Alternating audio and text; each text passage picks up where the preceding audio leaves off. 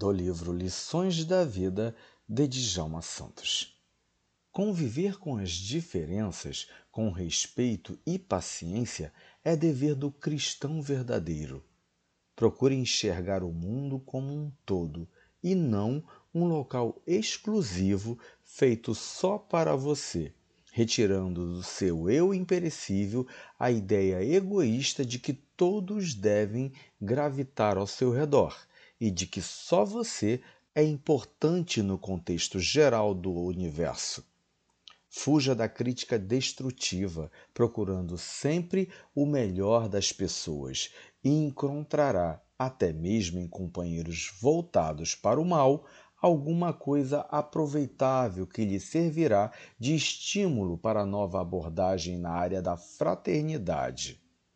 Deseje sempre o bem para os outros, da mesma forma com que deseja o seu próprio bem, amparado por uma consciência plena e identificada com as leis divinas que regem a vida cósmica.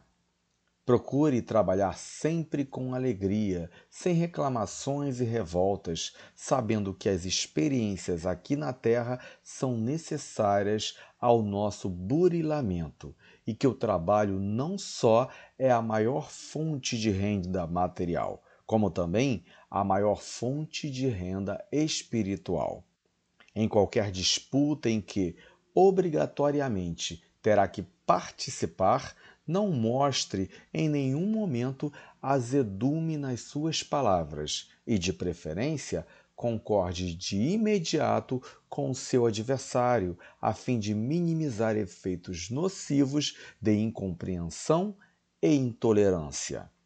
E, finalmente, recorde que nunca estamos sós, pois uma pleide de testemunhas invisíveis nos envolve, sugestionando-nos para o bem ou para o mal, dependendo, é claro, das diretrizes que dermos aos nossos pensamentos e atos.